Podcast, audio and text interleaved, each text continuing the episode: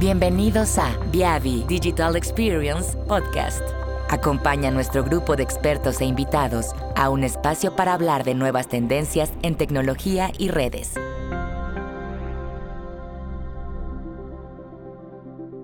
En este episodio platicaremos acerca de los cambios más importantes que harán las redes 5G y cómo impactará esto en las pruebas que se realicen por parte de los actores involucrados en el despliegue y validación de sitios celulares. Presentado por Pablo Serdio y Everton Souza. Buenas tardes a todos, eh, bienvenidos a este Fiber Ninja Camp a la parte de 5G. Mi nombre es, Pablo Serdio, yo soy especialista para las soluciones wireless y de fibra para la región norte de Latinoamérica, eso es México, eh, Centroamérica y el Caribe y una parte de Sudamérica. Eh, también durante la sesión esperemos que se pueda eh, unir Everton Sousa, quien es mi compañero eh, que se encuentra ubicado en, Brasil y ahorita está cubriendo esta misma sesión, pero en el evento en portugués. Entonces, seguramente eh, él podrá unirse más tarde y contribuirnos con su experiencia en, despliegues de 5G ¿no? y en todas las redes inalámbricas.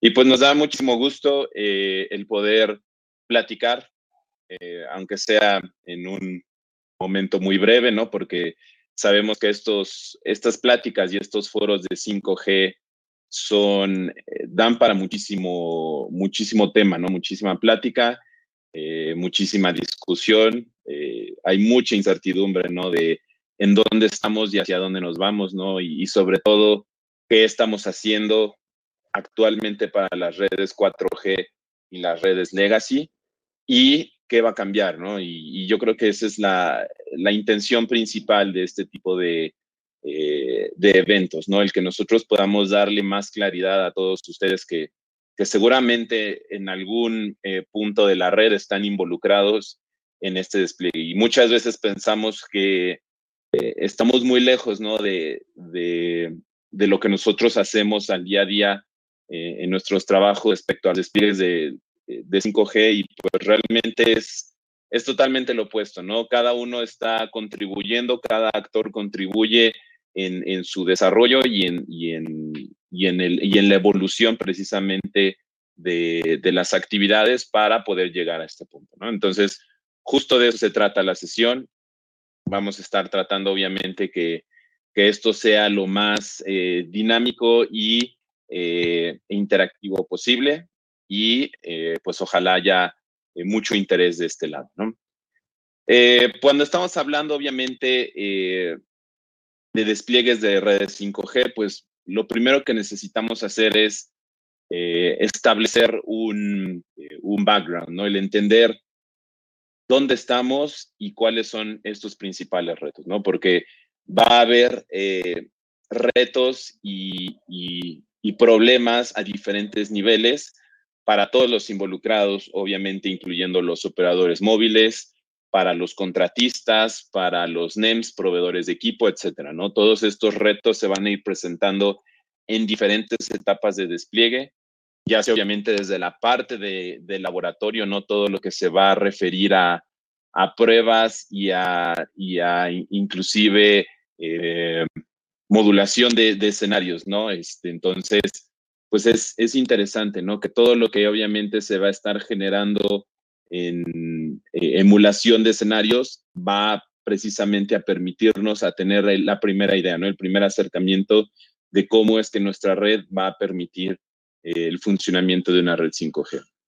Y obviamente esta evolución va a abarcar también diferentes puntos de nuestra infraestructura, no solamente la parte de radio, que obviamente yo creo que es como lo que todos tenemos bastante claro conforme vamos haciendo evoluciones en las diferentes generaciones eh, de radio, ¿no? Cuando cambiamos obviamente de 2G a 3G, hubo un cambio importante, ¿no? Sobre todo en la, eh, la, en la arquitectura y en la infraestructura a nivel de RF. Y cuando estamos pasando ahora también de 4G a 5G, no es, no es una excepción, no va a haber una evolución en la parte de radio, ¿no? En la parte de, de RAN Obviamente esa evolución va a llevar consigo eh, evolución en otras partes de la red, ¿no? Como es, antes hablábamos, eh, pues básicamente de dos este, elementos de red, como lo es backhaul y fronthole, ¿no? Fronthole refiriéndonos obviamente a la comunicación entre la, la baseband unit y la unidad de radio, y backhaul todo referente a la comunicación de nuestro RAN con el core.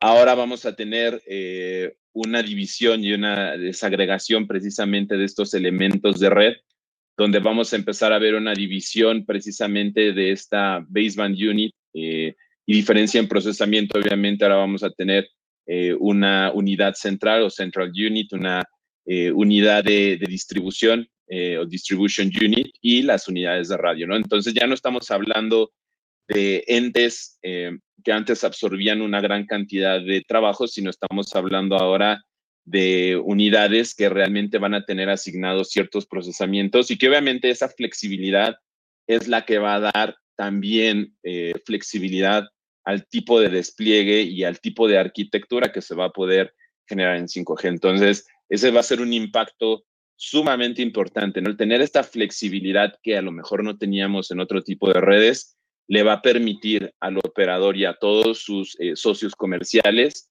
el poder eh, ser más creativos y el poder eh, imaginar diferentes tipos de escenarios que antes tenían que ser como más cerrados y más cuadrados, ¿no? Entonces, esta flexibilidad también va a traer consigo algo muy importante que es reducción en costos de despliegue. Y eso es es un punto muy clave que, yo creo que en, generaciones anteriores de, redes inalámbricas no se tocaba tanto, ¿no? Porque eh, a lo mejor no era un punto crítico al momento de pensar en, monetización y en cómo hacer eh, una nueva generación de, tecnología de comunicaciones inalámbricas viable y ahora sí lo va a hacer, ¿no? Entonces, yo creo que es, es, un punto que tenemos que tener siempre en la cabeza, ¿no? La optimización de procesos y que nosotros tenemos que hacer eh, viable y siempre pensar en reducción de costos para que el despliegue masivo de sitios que va a requerir 5G sea viable, ¿no? Y, obviamente cuando hablamos de despliegue masivo, va a haber otro término que seguramente eh, lo hemos tocado mucho, sobre todo en, foros de fibra asociados a 5G, y, y ese tema obviamente es la, la densificación masiva de la parte de fibra. La parte de fibra, obviamente, para, para 4G eh, estuvo presente, ¿no? Permitió un salto importante, ¿no? Entre 3G y 4G. Sin embargo, para 5G vamos a requerir todavía más una densificación completa de esta red de fibra, ¿no? Que nos va a permitir el explorar diferentes topologías y diferentes tecnologías que antes no se pensaban que podían involucrarse para, eh, para una red wireless, ¿no? Entonces, obviamente, el masificar y el densificar esta, esta topología y esta red de fibra, pues nos va a involucrar y a requerir una, em, un mayor eh, cuidado en, el, en, el, en, nuestros procesos de eh, medición y de verificación de las pruebas de fibra, ¿no? Entonces, justo ahorita parte de, de la presentación es hablar, pues brevemente, porque pudiera hacerse una presentación completa solamente asociada a la parte de fibra en 5G, pero aquí la idea obviamente es nada más entender cuáles son esos cambios precisamente de lo que estamos haciendo hoy a lo que se va a tener que hacer eh, en un futuro cuando se empiecen a desplegar masivamente estas redes de 5G. Y la parte de transporte, que también obviamente se va a tocar eh, en, este, en este foro de Fiber Ninja, eh, es sumamente crítica porque obviamente la capacidad y esos tubos por donde va la información, pues obviamente van a requerir de mayores exigencias, van a tener características y se van a revisar características que a lo mejor antes no eran críticas para 4G, entonces también van a ser, va a ser un punto crítico eh, que nosotros eh, tenemos que tomar en cuenta. Y por último, pues todo eso asociado a nuestra fuerza de trabajo, la fuerza de trabajo de los operadores y de eh, todos eh, eh, los contratistas y, y, las, y los, este, las personas involucradas ¿no? en este despliegue, porque pues obviamente al, al, hablar de una topología y una red más compleja y al hablar de más pruebas, va a implicar obviamente muchas, de manera directa, proporcional, el hacer más pruebas y más equipos y el involucrar más eh, elementos de red que pudieran en algún punto fallar, ¿no? Entonces nosotros para evitar precisamente que tengamos una, un proceso demasiado complejo, necesitamos eh, automatización precisamente de todos esos reporteos y de todas esas mediciones que nos van a permitir asegurar, eh, el que pueda asegurar que todas estas mediciones que se van a hacer de manera automatizada se hagan de manera correcta. Entonces, pues si ven, es, esto es solamente una introducción a, todo lo que vamos a estar viendo en, los próximos minutos, ¿no? Relativo a, esta evolución que, va a ser eh, sumamente compleja, ¿no? Como les platicaba, el control de calidad eh, de estos procesos va a tener que aumentarse eh, de manera considerable y esto obviamente buscando que los despliegues de 5G sean exitosos en el menor tiempo posible. Eh, principalmente estos retos al momento de pensar en el despliegue eh, de sitios 5G van a pasar obviamente por la parte de espectro, es un punto sumamente importante y es algo que, que seguramente es de los primeros puntos que siempre se tocan en los foros, ¿no? El, eh, el requerir bandas adicionales que antes obviamente no se habían explorado, como es la, la mid-band de 3.5 y 3.7 GHz, eh, el explorar, obviamente, bandas eh, de frecuencias mucho más altas, ¿no? Las famosas millimeter wave, arriba de 24 gigahertz. Todo eso, si nos ponemos a pensar, implica que tengamos, obviamente, eh, pues la parte de, los equipos, ¿no? De los de radio, instalaciones que se van a estar generando y también va a involucrar la parte de validación y equipos de medición que estén preparados para revisar estas frecuencias, que antes pues obviamente para 4G y las redes legacy no era necesario, ¿no? Muchas veces si, si revisamos las especificaciones de nuestros equipos de RF eh, que se utilizaban para, para validación en 4G, pues algunos llegaban a 4 gigas, otros llegaban a 8 gigas, a lo mejor algunos muy buenos llegaban eh, arriba de, de 8 gigas, pero pues realmente no se requería mucho más, ¿no? Y ahora vamos a estar explorando, ¿no? Y vamos a estar viendo que, los equipos requeridos pues van a, eh, van a por fuerza necesitar eh, esta capacidad, ¿no? De ver estas bandas. Obviamente al hablar de masificación eh, y densificación de fibra, pues vamos a hablar también de un número muy alto, ¿no? De, de sitios y de una alta densidad de usuarios y de dispositivos, no solamente de usuarios, sino de dispositivos. Entonces, pues eso obviamente va a involucrar un uso mucho más intenso ¿no? del, espectro que también se va a tener que estar monitoreando. Y otro punto importante, la parte de, interfaz de aire, pues precisamente es eh, toda la parte asociada a beamforming, ¿no? que seguramente es otro de los temas que se tocan mucho en la parte de, tecnología eh, de 5G, el poder controlar precisamente esos, esos haces de luz con, con esos arreglos de antenas eh, masivos y el poder controlar precisamente yo cómo voy a darle forma a mi, eh, a mi AS de RF, que antes eh, pues podría decirse que era mucho más estático, ¿no? De lo que va a ser ahora, que es muy, muy sumamente dinámico, ¿no? Entonces, pues bueno, obviamente todo eso con procesos automatizados que se van a tener que estar verificando, que tienen que estar a punto para que funcionen de manera correcta.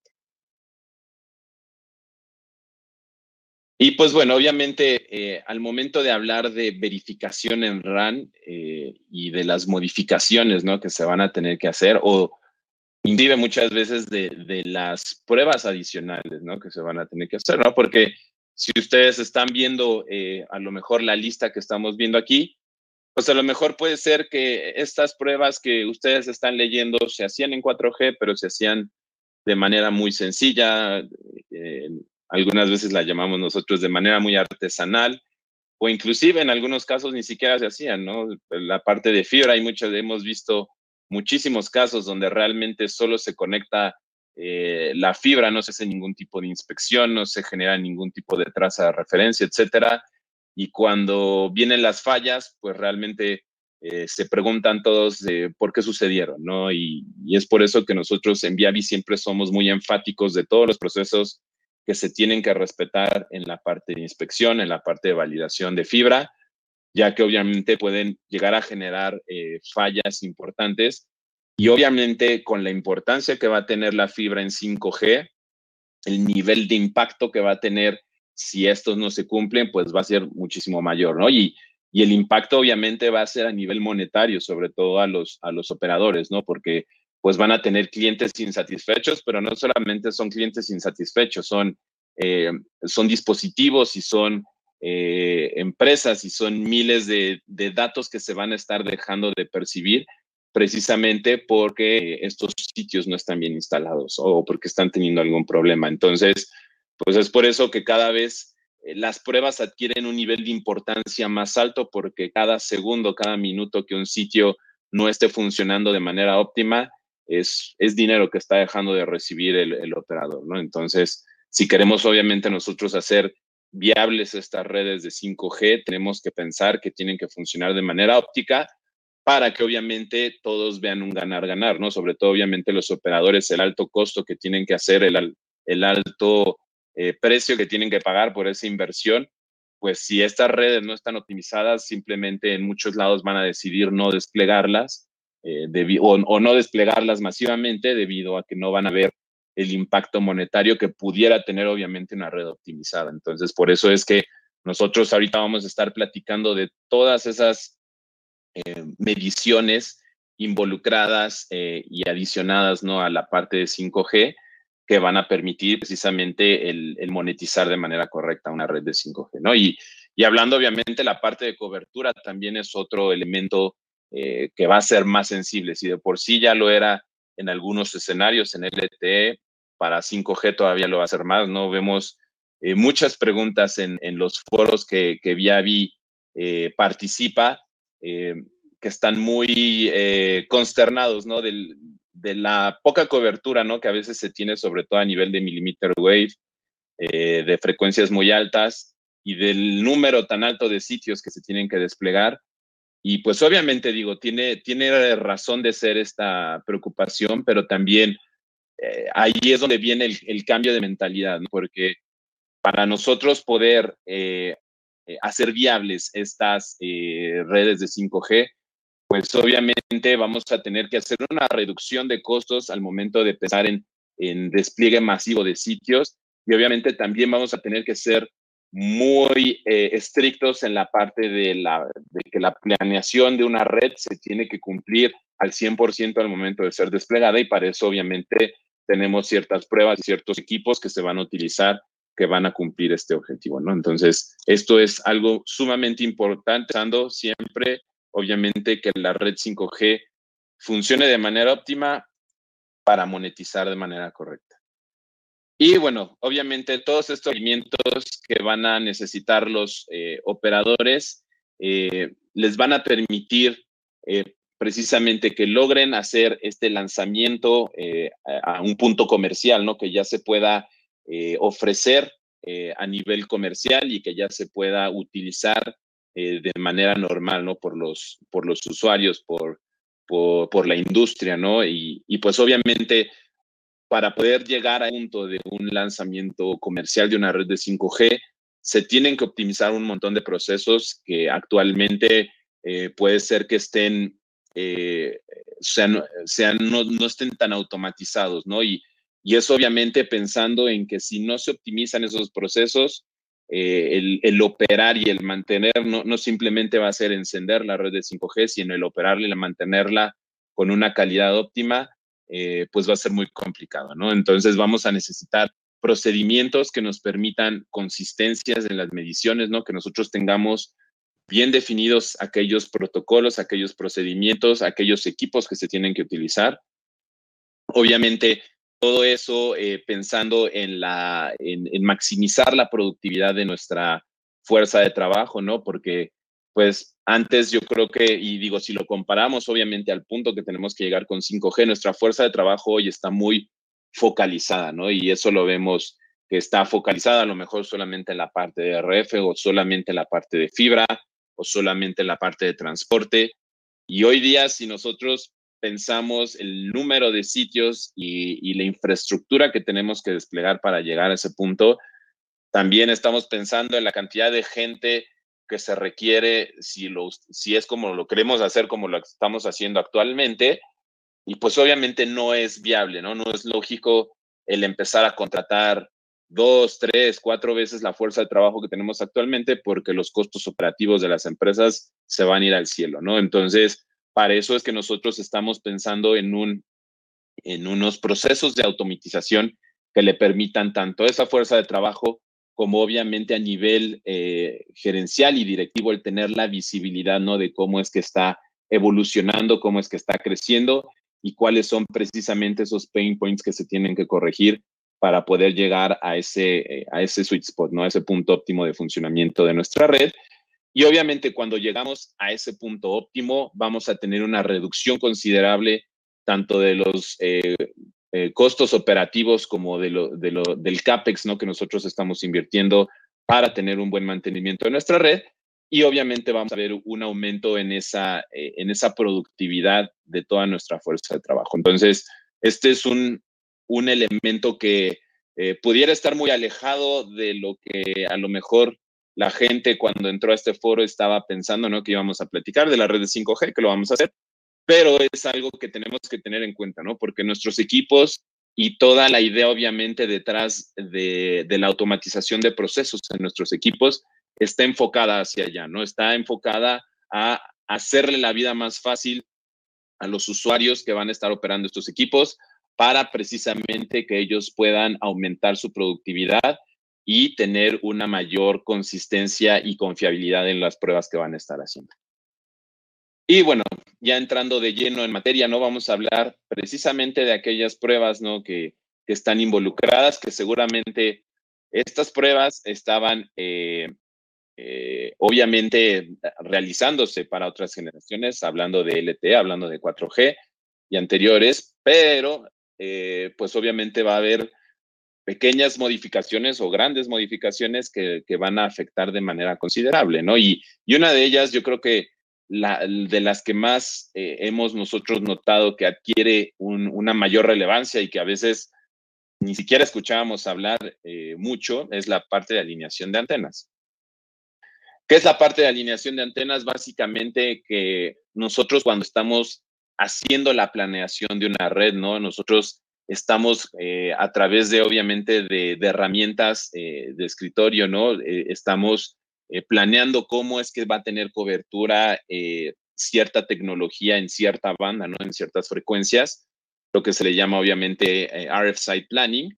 Y precisamente con esta planeación es que nosotros hacemos un plan de despliegue de dónde van a estar ubicados los sitios, ¿no? De cómo van a estar haciendo cobertura, eh, dónde tienen que estar ubicadas precisamente esas, eh, esos sitios, esas torres, esas antenas, para que cubran de la manera que nosotros lo planeamos. Obviamente sabemos que, del papel, del dicho al hecho, hay un gran trecho, ¿no? Y entonces precisamente eh, ese gran trecho se tiene que cerrar a través de las herramientas necesarias que nos permitan que lo que nosotros estamos eh, planeando en, nuestra etapa precisamente de diseño se cumpla en la realidad, ¿no? Y precisamente eh, de ahí nace el, eh, la necesidad de tener herramientas dedicadas para la parte de alineación de antenas, ¿no? Y entonces, obviamente estos son procesos que se realizan hoy en día, pero que no se hacen de manera, digamos, de una manera consistente, ¿no? De una manera sobre todo estructurada y con herramientas eh, que se repitan de manera eh, sistemática, lo cual obviamente permita que el, nivel de instalación que se haga en cualquier punto sea el mismo, no importando el punto de la red, ¿no? Entonces, obviamente, ¿por qué adquiere una mayor importancia en 5G? Y eso es, eh, eso es algo importante de mencionar, porque vamos a ver impactos todavía más fuertes que sucedían a lo mejor en LTE o en 4G, pero que ahora se van a, se van a exponenciar, ¿no? Se van a, se van a sufrir y, se van, y va a doler de una manera más fuerte en 5G, ¿no? Y entonces, obviamente, si no tenemos este tipo de alineación de antenas, vamos a tener gaps de cobertura muchísimo más grandes, vamos a poder sufrir, obviamente, de interferencias que todavía pueden ser más sensibles en la parte de 5G, vamos a tener, obviamente, eh, eh, overlapping, ¿no? Si también no tenemos ese buen diseño, ¿no? Redes que a lo mejor estén cubriendo de manera eh, no necesaria. Y obviamente todo esto asociado a las bandas, ¿no? Que vamos a estar utilizando, que, ya hemos mencionado, la parte de midband de 3.5 GHz, la parte de millimeter wave, ¿no? Por encima de los 24 eh, gigahertz, ¿no? Entonces, pues obviamente estas frecuencias son todavía más sensibles eh, a la parte de cobertura, a la parte de interferencia, que si no se está bien eh, dimensionado y desplegado, va a sufrir de manera considerable.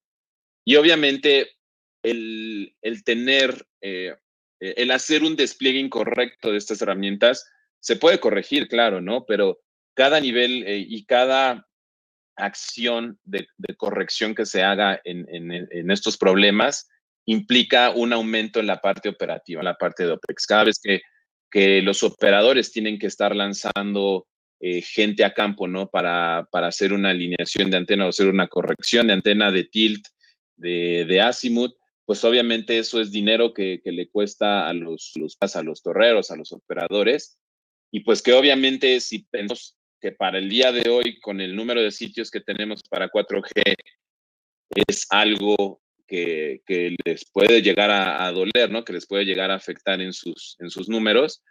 Si lo multiplicamos por 3, por 4, por 5, que es el número obviamente de tanto de antenas como de, sitios que van a estar creciendo estas redes, pues se va a volver un, un problema insostenible, ¿no? Entonces, por eso es que cada vez nosotros vamos a ver un, un mayor, una mayor presencia en este tipo de herramientas en la parte de 5G, que a lo mejor en procesos anteriores parecieran que no tenían un impacto sumamente negativo hoy en día y bueno, en el futuro obviamente lo van a tener de manera significativa.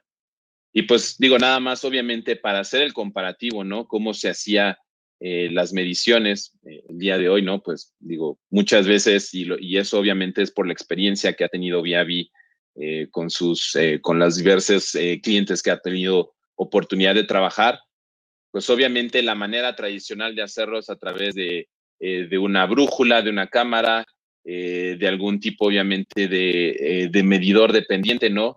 Que obviamente todo esto eran herramientas que de manera separada funcionaban y permitían no una alineación perfecta, pero una alineación que a final de cuentas podía tener un gap entre lo que se había eh, diseñado en, la etapa, obviamente, de, planeación y lo que se obtenía en la parte de despliegue.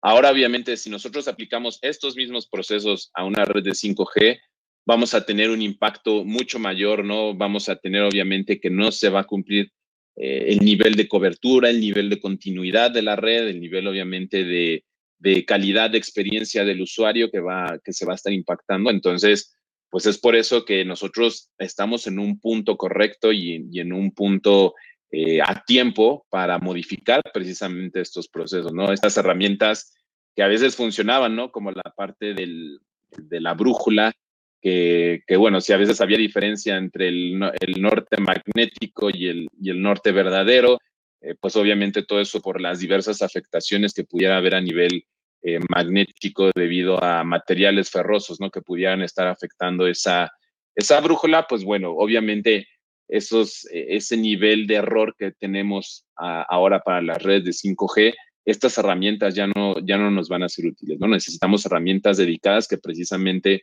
reduzcan al mínimo estos errores para tener la alineación eh, prácticamente perfecta. Y aquí vamos a mostrar un video precisamente de, esta herramienta. Digo, obviamente estas son, son herramientas que, que, son eh, muchísimo más impactantes ¿no? de ver en campo.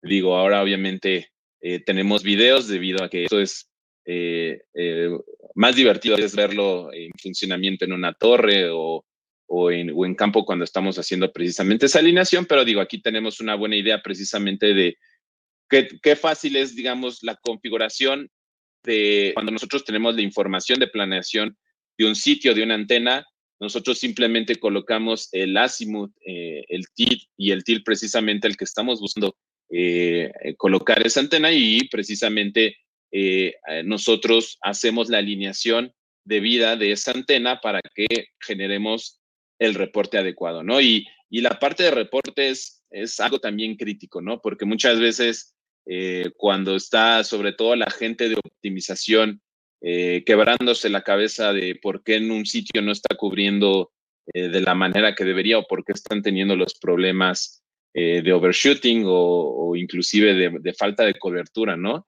Pues qué, qué, fácil sería ir a un porte que tiene toda la información, que tiene toda la fotografía, donde yo puedo corroborar precisamente que la alineación de esa antena se hizo eh, correctamente, ¿no?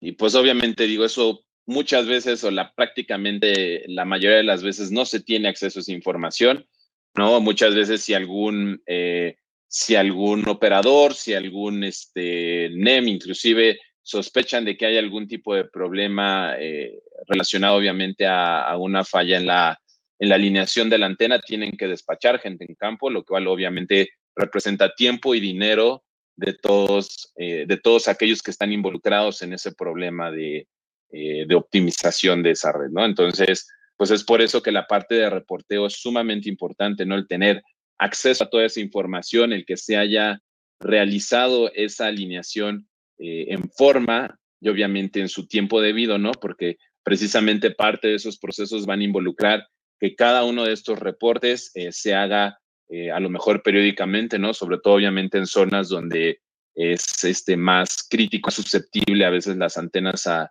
sufrir algún tipo de, de desalineación, ¿no? Entonces, pues obviamente el tener acceso a toda esta información se va a volver crítico para una respuesta mucho más rápida, eh, sobre todo asociado a los equipos de optimización que están viendo obviamente que, que algo le pudiera estar doliendo a la red eh, asociado a la parte de alineación, ¿no? Y pues obviamente eh, la parte de acoplamiento a todos los tipos de antenas, sabíamos que cualquier operador tiene una variedad sumamente grande, ¿no? De, antenas, de fabricantes, de tecnologías, ya sea obviamente 3G, 4G, ahora 5G, ¿no? Con antenas de, de Massive MIMO, inclusive también para la parte de microondas, ¿no? Entonces, nosotros tenemos eh, que estar preparados con todos estos tipos de herramientas que no importando la, la, infraestructura o el tipo de antena que nosotros tengamos que alinear, pues obviamente se acople de manera perfecta y genere ese reporteo que, necesitamos para que eh, si se requiere más adelante no eh, acudir a esa información, pues se encuentre disponible de manera completa. Ahora, hablando un poco de las pruebas ya a nivel eh, de sitio, de infraestructura asociada precisamente al RAN, pues bueno, vamos a hacer primero un repaso, ¿no? De qué es lo que tenemos el día de hoy. Justamente ahorita en pantalla tenemos eh, un sitio distribuido tradicional de un, un de, de, 4G, donde nosotros tenemos eh, nuestra unidad de banda base o, BBU o baseband en la parte baja de la torre. Nosotros tenemos esa fibra que es despegada a la parte superior y esos radios van a estar con de los feeders o de los cables a esas antenas. Cada una de, esas, eh, de esos puntos y de esas interfaces que nosotros aquí vemos con un eh, numerito, pues obviamente requiere de algún tipo de prueba y de algún equipo que permite hacer esa prueba. Obviamente, si nosotros vemos eh, la cantidad de colores y de pruebas y de equipos asociados, ¿no? Que se tienen que hacer, pues obviamente uno pudiera llegar a inclusive espantarse, ¿no? De de la cantidad de cosas que, y, de pruebas y de elementos que tienen que salir bien con el objetivo, obviamente, de que el sitio funcione de manera correcta. Ahora, obviamente, esto lo estamos viendo para un sitio que es relativamente sencillo, ¿no? Y, que la, em, la conexión en el front hall, que es precisamente la conexión entre, entre esta banda base y, este radio, eh, es muy corta, ¿no? Es realmente de unos metros, ¿no? De lo que sea la altura de la torre, de 20, 30, 40, 50 metros. Y eh, realmente de ahí, eh, digamos que de este punto para, para hacia el core, pues es problema del backhaul, ¿no? Ya serán pruebas que se hacen a nivel de backhaul. Ahora, vamos a empezar nosotros a explorar, justo como lo mencionaba al principio de la sesión, diferentes tipos de arquitecturas y estos diferentes tipos de arquitecturas lo que van a traer obviamente es una flexibilidad y una mayor, eh, eh, pues ventaja, ¿no? Obviamente al, tanto al operador como obviamente a los proveedores de esta red de acceso, ¿no? Eh, sin embargo, obviamente el, poder tener esta flexibilidad va a conllevar el que se tengan que hacer pruebas todavía mucho más complejas que a lo mejor las que eran de simple eh, inspección y de simple verificación que la fibra entre la baseband y el, radio estuviera de manera correcta. Ahora estamos, vamos a estar hablando mucho de topologías distribuidas, ¿no? Y de sobre todo de topologías centralizadas. Esto es un concepto que vamos a estar escuchando muchísimo, ¿no? En cualquier tipo de, eh, foro y en cualquier tipo de, de video, ¿no? Asociado obviamente a arquitecturas eh, eh, en 5G y bueno, obviamente la parte de C-RAN, de Centralized RAN, es un concepto que se va a explorar muchísimo durante los próximos años, debido a que precisamente este concepto de C-RAN lo que va a permitir es una disminución en los costos de despliegue de, la red de fibra óptica, ¿no? Entonces, si antes nosotros teníamos, estábamos muy casados con la idea de tener siempre una banda base y, las unidades de radio por cada sitio, pues ahora vamos a tener la flexibilidad que una eh, unidad de distribución o una DU sea la que controle eh, varios radios, ¿no? Como se muestra aquí. Y que una misma red, inclusive a través de WDM, donde a través de una misma fibra o de un mismo eh, par de hilos, tengamos diferentes longitudes de onda, tengamos diferentes colores, que nos permita llevar una cantidad de información considerable eh, comparado a lo que teníamos eh, a lo mejor en, en LTE, ¿no? Entonces, estas arquitecturas flexibles lo que nos van a permitir es desplegar un mayor número de sitios, tener mayor capacidad, mayor eh, información que vamos a poder llevar a estas unidades de radio y obviamente disminuyendo la cantidad de infraestructura necesaria, ¿no? Entonces, esto es muy importante porque eh, si no hacemos esto, pues los costos eh, de, de, los operadores y de los contratistas se van a elevar sumamente eh, de manera exponencial debido a que no va a haber una manera de sostener la manera tradicional conforme se, eh, como se estaban desplegando, conforme se, como se despliegan las redes de, de fibra hoy en día, ¿no? Y pues obviamente cuando nosotros hablamos de WDM, hablamos ya de diferentes tipos de mediciones, ¿no? Tenemos que hablar forzosamente de channel checkers, en algunos casos ya tenemos que hablar de analizadores de espectro ópticos, ¿no? Que nos permitan verificar que cada uno de los canales y cada una de esas longitudes de onda estén funcionando de manera correcta, ¿no? Que los equipos que estén eh, involucrados precisamente en la transmisión de esos elementos, pues estén funcionando de manera correcta, ¿no? Entonces, es por eso que cada uno de, esos módulos van a ser muy importantes y también es muy importante ahorita hablar de unificación y de, y de convergencia de mediciones eh, en, en, un mismo equipo, ¿no? Ahorita vamos a estar eh, hablando mucho del ONO 800, ¿no? Que precisamente es esa herramienta eh, de Viavi Solutions que hace la convergencia de muchos tipos de mediciones en una sola plataforma y que precisamente permite la optimización y la automatización de muchos procesos que antes se hacían de manera separada. Y bueno, hablando también de millimeter wave, eh, pues implica una cantidad de, eh, de, fibra. Bueno, ya habíamos hablado de información, obviamente a nivel de WDM, pero también una, una cantidad de fibra eh, importante, ¿no? A desplegarse. Y esa cantidad de fibra y de, y de pares de fibra necesarios, pues obviamente también para que nosotros hagamos una optimización en esos costos de despliegue de, de esas redes de 5G, vamos a tener que migrar de los conectores sencillos eh, o simples a los conectores múltiples, ¿no? A la, a la parte de MPO. Y obviamente eh, la gente que ha tenido aquí la oportunidad de trabajar y de hacer con, y de trabajar obviamente, eh, sobre todo para data centers, ¿no? Donde es más común hoy día que se haga la instalación de, conectores MPO, ¿no? Y, de, infraestructura multifibra, pues obviamente saben que, que, implica un reto muy grande, ¿no? Porque si de por sí muchas veces el instalar una sola fibra eh, puede llegar a generar un problema y es solamente una fibra la que estamos revisando. Cuando estamos hablando de conectores MPO, estamos revisando 12, estamos revisando eh, 24, 36 fibras al mismo tiempo que si nosotros multiplicamos la cantidad de tiempo que se requiere hoy en día para hacer una inspección, pues ahora hagámoslo por 20, 30, 40 veces más, ¿no? Entonces los tiempos obviamente para hacer despliegues de sitios se vuelven exorbitantes y, si nosotros como contratistas de un operador móvil le dices de, oye, esto me va a tomar 10 veces más el tiempo que antes me tomaba, pues simplemente se van a reír, ¿no? Y no, y no, lo, van a, no lo van a querer. Entonces, es por eso que necesitamos las herramientas adecuadas, eh, enfocadas obviamente a conectores MPO, ¿no? A, validación de, conexiones multifibra, que precisamente van a, permitir que las fibras que se van a estar instalando eh, van a funcionar de manera correcta, ¿no? Y obviamente, pues eso va a asegurar que toda la información que esté fluyendo a través de esos medios eh, se transmita de manera correcta, ¿no? Porque va a ser crítico ahora que todos esos, todas esas fibras en esos eh, conectores MPO estén funcionando de manera correcta para que no vayamos a tener un impacto en ese servicio, ¿no? Y, y, y, puede ser que esa fibra, si bien nos va, solo impacte a lo mejor un sitio, pero seguramente con, con estos conceptos de centralización y de meter mayor cantidad de información en un solo par de fibra, pues es probable que si una fibra llega a fallar, vamos a impactar no solamente un sitio, sino varios de ellos. Y el nivel de impacto a nivel eh, monetario de los, eh, de los operadores va a ser mucho más grande, ¿no? Entonces es por eso que estas pruebas adquieren un, siguiente nivel de importancia, ¿no? Que los va a impactar eh, si es que no se tienen de manera correcta.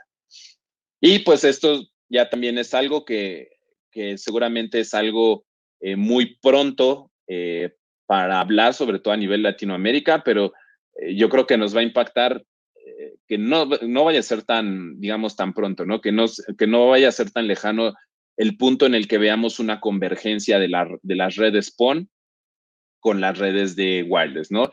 Y esto precisamente porque, pues, hoy día tenemos un despliegue importante, ¿no? En la parte de, para, el, para la parte fija, ¿no? Para los operadores fijos, pero pues hay muchísimas, muchísimas empresas, ¿no? Eh, a nivel, obviamente, de infraestructura, sobre todo, y de despliegue de, fibra oscura, ¿no? Y de, y de arrendamiento de este tipo de fibra y de servicios que, próximamente pudieran estar ofreciendo eh, estos servicios también a los operadores móviles.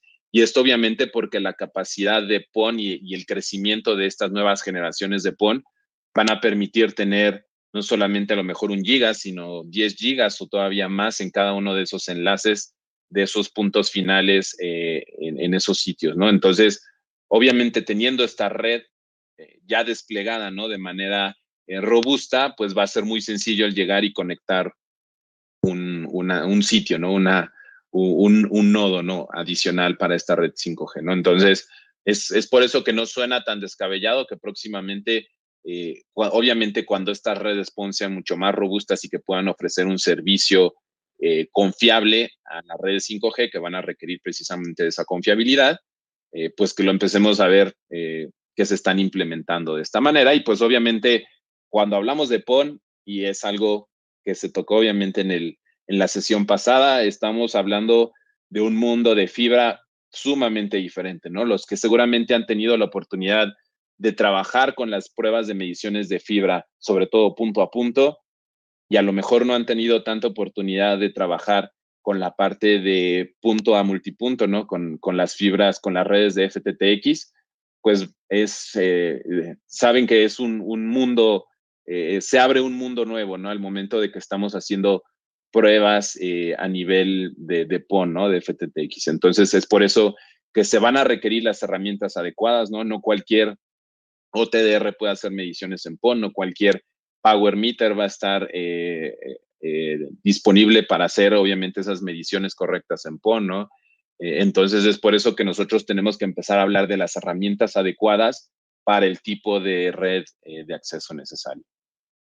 Y bueno, ya hablando un poco más eh, acerca ya de los equipos, ¿no? Que precisamente generan estas sinergias de todas las, mediciones que tenemos que hacer, pues precisamente la, la, columna vertebral y la base de estas sinergias se tienen en el One Advisor eh, de Viavi, ¿no? El One Advisor 800, que precisamente permite hacer la conjunción de todas estas mediciones que ya hemos estado platicando eh, en una sola plataforma y que precisamente ahorita vamos a estar eh, viendo en unos momentos, donde la parte de fibra, la parte de verificación coaxial para BCWR, la parte de medición de espectro y de interferencia, la parte de demodulación de señal, y inclusive la parte de de RF over CIPRI, ¿no? De ver el RF a través de la fibra, todo se va a hacer en la misma plataforma.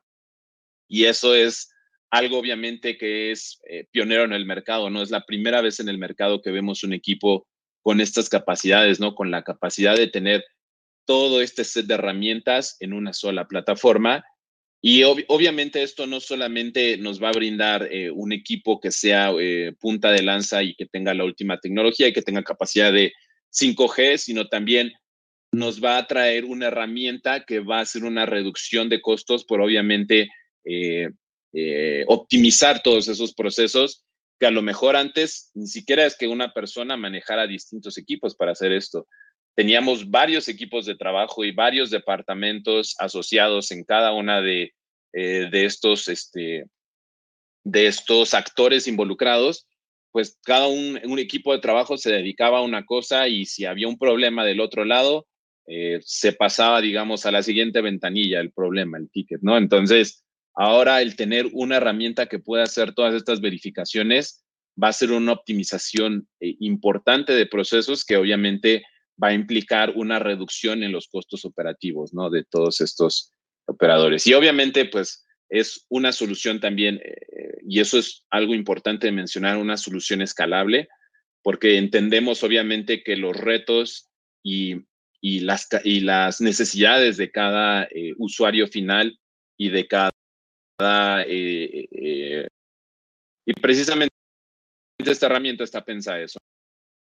Y otro punto también sumamente importante que también eh, nos preguntan demasiado es la parte, obviamente, de revisión a nivel de, de DSS o Dynamic Spectrum Sharing, que precisamente es esa convivencia entre 4G y 5G que muchos operadores están tomando y utilizando donde precisamente van a poder desplegar redes de 5G a través del espectro y de la infraestructura que tienen hoy en día con 4G, ¿no? Entonces, es importante mencionar, ¿no? Que el ONA 800 y, bueno, también nuestra familia de Cell Advisor 5G tienen capacidad precisamente de verificar que esta convivencia se esté realizando de manera correcta, que esta interacción precisamente entre los dos puntos se esté haciendo eh, de manera adecuada y pues obviamente eh, eh, que pueda haber eh, una perfecta convivencia entre ambas tecnologías.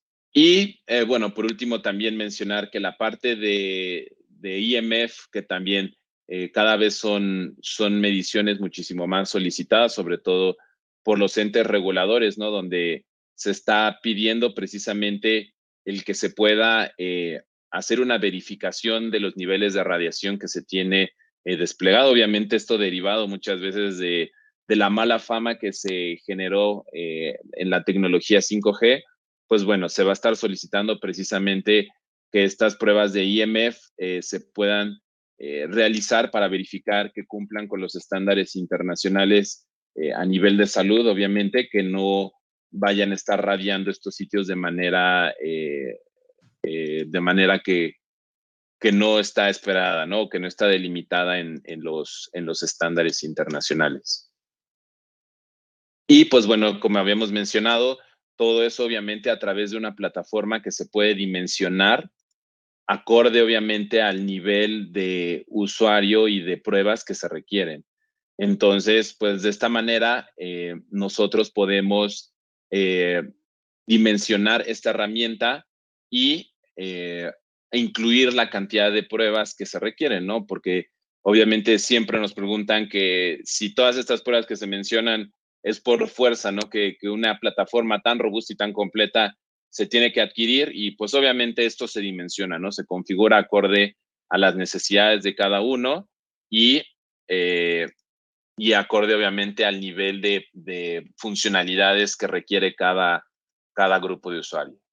Y todo eso obviamente, eh, todo lo que hemos platicado, todas las plataformas que hemos revisado, se, eh, precisamente eh, conjuntan en la parte de automatización, donde el nivel de reporteo es algo que se va a volver crítico, como mencionábamos, para la parte de automatización de procesos, donde eh, nosotros cuando definimos este set de herramientas que se van a requerir para hacer las pruebas a nivel de RAN, eh, pues precisamente necesitamos que todas estas herramientas y todo este reporteo esté de cierta manera eh, conectado y optimizado para que al momento de nosotros estar haciendo una revisión de todos esos reportes y de todas esas pruebas que se tuvieron que hacer para un correcto despliegue, eh, se pueda eh, verificar en un solo punto. Y precisamente ahí es donde viene la parte de, TPA o de Test Process Automation, donde todas estas herramientas van a estar sincronizadas y conectadas a la herramienta de StrataSync, que es la plataforma de Viavi en la nube, que precisamente va a permitir la gestión, monitoreo y eh, eh, revisión de todos esos reportes y que sobre todo lo más importante es que le van a dar acceso a todos esos equipos de implementación, de operación y de, y de monitoreo de, proyectos, ¿no? Eh, de project management que les permitan verificar precisamente todo eso que hemos mencionado. Estamos terminando en la parte justo que mencionábamos de automatización, donde todas las herramientas están conectadas ¿no? a través de una misma plataforma y el cual obviamente nos permite el poder eh, tener disponibilidad de todas estas eh, mediciones y de todos estos equipos conectados a través de una misma plataforma que precisamente eh, nos permitan hacer una gestión centralizada de, de, todos estos resultados ¿no? necesarios. Y pues bueno, simplemente para finalizar con la parte de, de la presentación, nosotros quisiéramos aquí hacer una eh, demostración precisamente de eh, un equipo que nosotros eh, tenemos conectado remotamente a través de la herramienta que ya habían platicado ¿no? en, en la sesión anterior, donde nosotros precisamente lo que estamos buscando es poder tener la conjunción de todas estas mediciones, tanto a nivel de fibra, a nivel obviamente de, RF eh, y, a nivel inclusive de transporte para que eh, pues precisamente una misma, un mismo usuario tenga la capacidad ¿no? de hacer todas estas pruebas y eh, pues con un simple switch que ahorita vamos a ver que es sumamente sencillo, podamos estar viendo y visualizando todo en la misma plataforma. Ahorita precisamente me estoy eh, conectando remotamente a esta herramienta que eh, está conectada en Estados Unidos. Eh, uno de nuestros especialistas en la parte wireless, que está ubicado en Spokane, en Washington, tiene ahí precisamente el equipo con todos estos módulos que vemos en la parte de arriba y que al momento nosotros de estar seleccionando cada uno de estos módulos, eh, es que podemos hacer la visualización precisamente de cada una de esas mediciones. Es un equipo similar al que, al que ahorita yo tengo justamente aquí en mis manos, que este equipo precisamente eh, también es un ON 800, nada más contiene ahorita el módulo de, de analizador de espectro, pero eh, bueno, este equipo obviamente que nosotros tenemos conectado remotamente nos permite ver la parte de eh, análisis a nivel de espectro, ¿no? Precisamente aquí estamos switchando al módulo de Real Time Spectrum Analyzer, donde nosotros vamos a poder ver precisamente este espectro, pero en, tiempo real, ¿no? Y con, este, con esta capacidad de persistencia que no tienen los analizadores de espectro eh, comunes o, o, los que se utilizan hoy en día debido a que, pues obviamente requieren una capacidad de procesamiento importante, ¿no? Entonces, si ven aquí, por ejemplo, estamos visualizando una banda completa prácticamente, ¿no? De 700, estamos viendo 100 megahertz, donde estamos viendo diferentes portadoras de cada uno de los, de los operadores allá en Estados Unidos. Eh, y bueno, aquí obviamente son portadoras de, de, LTE, que seguramente si nosotros viéramos esta misma imagen en un analizador de espectros tradicional, sería muchísimo más complicado el distinguir sus, calidades y sus, sus cualidades y que obviamente requerirían que, un, eh, que una persona que tiene mayor experiencia ¿no? en campo eh, pudiera distinguir con mayor facilidad. ¿no? Y otra parte también importante eh, cuando nosotros hablamos sobre todo en la parte de interferencia es la capacidad en espectrograma, ¿no? Porque muchas veces eh, solamente se utiliza o, se quedan clavados en la parte de análisis de espectro, pero se olvidan que la parte de espectrograma nos da sobre todo una, visualización en el tiempo de cómo es que está variando esta señal que estamos viendo en la parte de abajo, ¿no? Y hay sobre todo interferencias que van a ser intermitentes en el tiempo, ¿no? Entonces nosotros requerimos de tener precisamente ese, eh, esa variación en el tiempo que precisamente nos permita el tener una mejor visualización de cómo es que va variando esta señal, ¿no? Entonces, si ven aquí, lo único que estoy haciendo es ajustar el nivel de referencia para que se ajuste precisamente cómo es que se está desplegando los niveles. Y si ven aquí, obviamente la idea es que los, eh, los valores, obviamente en azul, estén más cercanos a, menos 100 dBm y los que estén en colores más altos, pues sean los que se vean con, colores más cercanos al verde, ¿no? Entonces, aquí obviamente va a ser más claro ver cada uno de, de las señales presentes y van a, vamos a identificar con mayor claridad si es que hay algún eh, pico de interferencia o inclusive a nivel de 5G, si es que no tenemos la configuración adecuada de esa portadora que es, como ya habíamos mencionado, más dinámica, ¿no? Entonces, eh, pues es por eso que necesitamos cada día más este tipo de herramienta. Y bueno, además obviamente de la parte de análisis de espectro, mencionar obviamente la capacidad de tener también de manera modular la parte de cable y antena, que si ven yo con un simple switch en, en, la, en la pestaña ¿no? de la prueba que yo estoy haciendo, puedo switchar a hacer pruebas a nivel de, de, cable y antena, ¿no? Aquí estoy viendo una medición de BCWR, seguramente de algún tipo de, de o de conexión de RF que se tiene directa al equipo. Y pues obviamente yo también tengo todas las capacidades de, que tengo hoy en día en, en, cualquier analizador de cable y antena para hacer todas esas mediciones y esas validaciones a nivel de RF.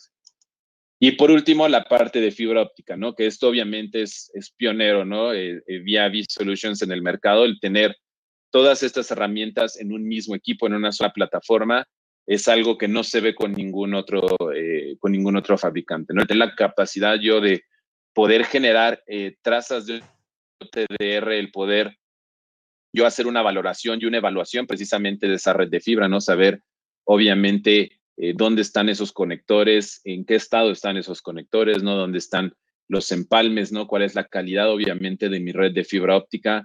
algo que había mencionado, obviamente, eh, pues si tenemos algún tipo de curvatura o, de, o inclusive de, de ruptura en esta fibra, pues bueno, yo voy a tener todas las capacidades que tengo en cualquier OTDR de, de Viavi presente en la misma plataforma de LON 800. Entonces, pues si ven, esto es algo eh, sumamente eh, práctico y sobre todo a nivel eh, de funcionalidad es algo que, le va a permitir el, darle más herramientas a la, a la gente que hoy en día está en campo, ¿no? Y que sobre todo, como habíamos dicho, van a requerir que ellos amplíen tanto el nivel de conocimiento y la capacidad de herramientas, ¿no? Que van a poder estar utilizando para que obviamente eh, los procesos precisamente asociados a toda esta parte de validación y de despliegues de sitios 5G eh, eh, se puede hacer de manera exitosa, ¿no? Y es clave, obviamente, herramientas como el ONA 800 tengan eh, las capacidades necesarias y que obviamente también eh, plataformas como lo es la parte de StrataSync y todo lo que es TPA, Test Process Automation, hagan la conjunción de todas estas herramientas que hoy en día están dentro del portafolio de Viavi Solutions para tener la conjunción precisamente de todos estos reportes y de todas estas validaciones que van a asegurarnos precisamente que nuestras eh, instalaciones y nuestras redes están eh, funcionando correctamente. Y pues eh, es, eso es toda la parte de la presentación que, que tenía planeada. veo que obviamente hay varias preguntas, ¿no? sobre todo asociadas a la parte, obviamente, de, del espectro, ¿no? De, por ejemplo, eh, cómo es que la, red de 5G eh, va a estar conviviendo ¿no? con otras tecnologías. Eh, pues obviamente eso va a ser un reto, ¿no? Porque hoy en día, sobre todo, por ejemplo, las redes de PON están enfocadas a, la parte de, de, FTTH, ¿no? De servicio a la casa, y no están, por ejemplo, tan enfocadas a la parte de, de cubrir SLAs estrictos, por ejemplo, en el términos de latencia, ¿no? Entonces, precisamente va a haber, van a requerir evolución de este tipo de redes, ¿no? Sobre todo, por ejemplo, en la parte de, de PON, ¿no? Que puedan llegar, obviamente, a poder proveer los servicios y los requerimientos que va a solicitar en la parte de 5G. Va a haber tecnologías que creo que es otra parte de las preguntas, ¿no? Eh, que, estaban ahí presentes, ¿no? Que va a haber tecnologías que simplemente, eh, por no tener la capacidad, obviamente, de cubrir los, los SLAs necesarios, eh, van, a, van a poder este, cumplir, ¿no? Con el, eh, con el nivel de backhaul que requiere un sitio de 5G, ¿no? Entonces, pues sí, vamos a ver, obviamente, cada vez menos, ¿no? Inclusive sitios que estados con, a través de cobre, ¿no? O inclusive a través de otro tipo de tecnologías. De, microondas, por ejemplo, ese sí no, porque también la parte de microondas ha ido evolucionando, ¿no? Obviamente va a tener que evolucionar y va a tener la capacidad que requiere obviamente el sitio, que es un ancho de banda considerable y obviamente son, eh, son eh, diferentes SLAs que se tienen que cumplir para que pueda eh, conectarse de manera correcta, pero pues obviamente si no se tiene esta capacidad, esa red de acceso no va, no va a funcionar, ¿no? Que a lo mejor sí funcionaba para algunos sitios de 3G y de, y de 4G, pero que a lo mejor ya no va a ser suficiente para eh, para 5G, ¿no? Entonces, pues obviamente eh, todo esto eh, va a afectar y, y, pues sí va a haber una, un, un shift, un, un, cambio, una revolución importante, ¿no? En la, en la parte de redes de acceso para redes móviles. Y bueno, veo otra, otra pregunta, ¿no? Que está asociada al tipo de RAN, ¿no? Que si vamos a ver RAN más tipo cloud o tipo virtual, ¿no? Eh, diferente obviamente al tipo de RAN dedicado que tenemos hoy día. Yo creo que ahorita todavía estamos en un punto muy temprano, ¿no? Y en un punto muy eh, todavía verde eh, para hablar un poco de, de, virtualización, de la parte de virtualización. Sin embargo, es algo que ya está estandarizado y va a estar obviamente haciéndose más presente, ¿no? Pero es una tendencia, ¿no? Se va a ver una tendencia sobre todo a que el hardware cada vez se eh, descentralice de la parte o se separe de la parte del software y que cada vez veamos más eh, hardware de propósito general y eh, desarrolladores, obviamente, en la parte del software que nos permitan, obviamente, el tener esas funcionalidades que hoy día solamente tenemos de manera dedicada con algunos vendors, ¿no? Y esto obviamente va a optimizar la parte de, de costos y va a ampliar el abanico y las opciones que los operadores van a tener al momento de estar desplegando una red, ¿no? Entonces, yo creo que ahorita todavía estamos en una, eh, eh, en una, en un punto temprano, ¿no? De, de ver toda, inclusive de ver un shift en la parte de, hacia CRAN, que todavía es como un, un, paso intermedio, pero eventualmente se va a llegar, sobre todo por la cuestión de, de los costos, ¿no? Que va a implicar eh, para algún eh, operador, ¿no? El, tomar el paso hacia las redes de 5G y sobre todo eh, cuando ellos hagan esos análisis, ¿no? A nivel de, de, de, inversión que se requiere, pues precisamente las tecnologías hoy día están enfocadas a eso, ¿no? A reducción de, de costos a nivel de CAPEX, a nivel de OPEX, que precisamente les permitan a todos esos operadores desplegar eh, redes de manera más rápida, de manera más eficiente y sobre todo eh, haciendo optimización de, de sus recursos. Gracias por acompañarnos. Sigue experimentando el conocimiento de manera digital y no te pierdas nuestros próximos episodios. Recuerda seguirnos en todas nuestras redes sociales y si tienes alguna duda o quieres solicitar una cotización, puedes contactarnos directamente por WhatsApp. Encuentra el número en la descripción. Si quieres conocer más, síguenos en nuestras redes sociales como Viavi Solutions Latin America o visita nuestro sitio web viavisolutions.com.